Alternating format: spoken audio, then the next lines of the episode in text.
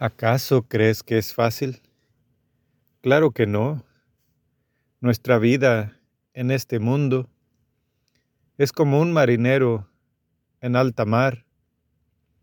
Nuestras tentaciones son como ellos cuando escuchan el canto de las sirenas y quieren lanzarse de la borda hacia el mar abierto para ser ahogados. Yo sé que si caes, y pides a Jesucristo, Él te puede volver a la balsa, a ese barco, es la iglesia donde uno se guarda. También, para sobrevivir en este mar de desesperación, Dios no nos deja solos. Sé que se nos acaban los víveres, se nos acaba el agua, pero Dios nos envía la lluvia y también nos envía alimento. Dios no nos deja solos. Nuestra desesperación en el mar es grande.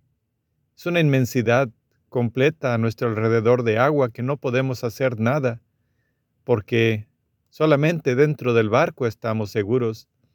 Si saltas del barco, puedes morir. La iglesia es el barco en el que todos vamos. Allí es donde estamos sanos y salvos no puedes brincar a la borda, no importa qué tan bonito canten las sirenas. Tú debes pensar en el que algún día vas a llegar a la orilla, vas a disfrutar de la nueva Jerusalén. Por lo pronto, en mientras, goza porque estás en la iglesia, porque estás dentro de esta vida, dentro de este mundo, en este mar Disfruta las olas, disfruta el paisaje, disfruta el viento. El mar es bonito, este mundo es bonito.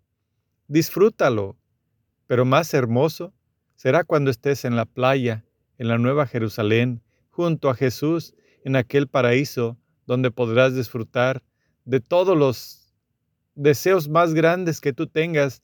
Allí está el paraíso donde todo, todo se nos consuela, no existe nada que nos haga falta junto a Él.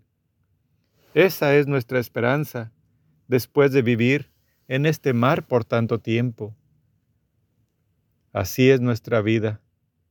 Resiste las tentaciones, no te salgas del barco.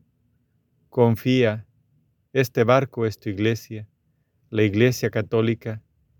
Allí encuentras esperanza, Sé que el mundo es muy grande, igual que el mar, pero mira, disfrútalo, porque el viaje no es tan largo, es muy corto. Pronto estaremos en la orilla.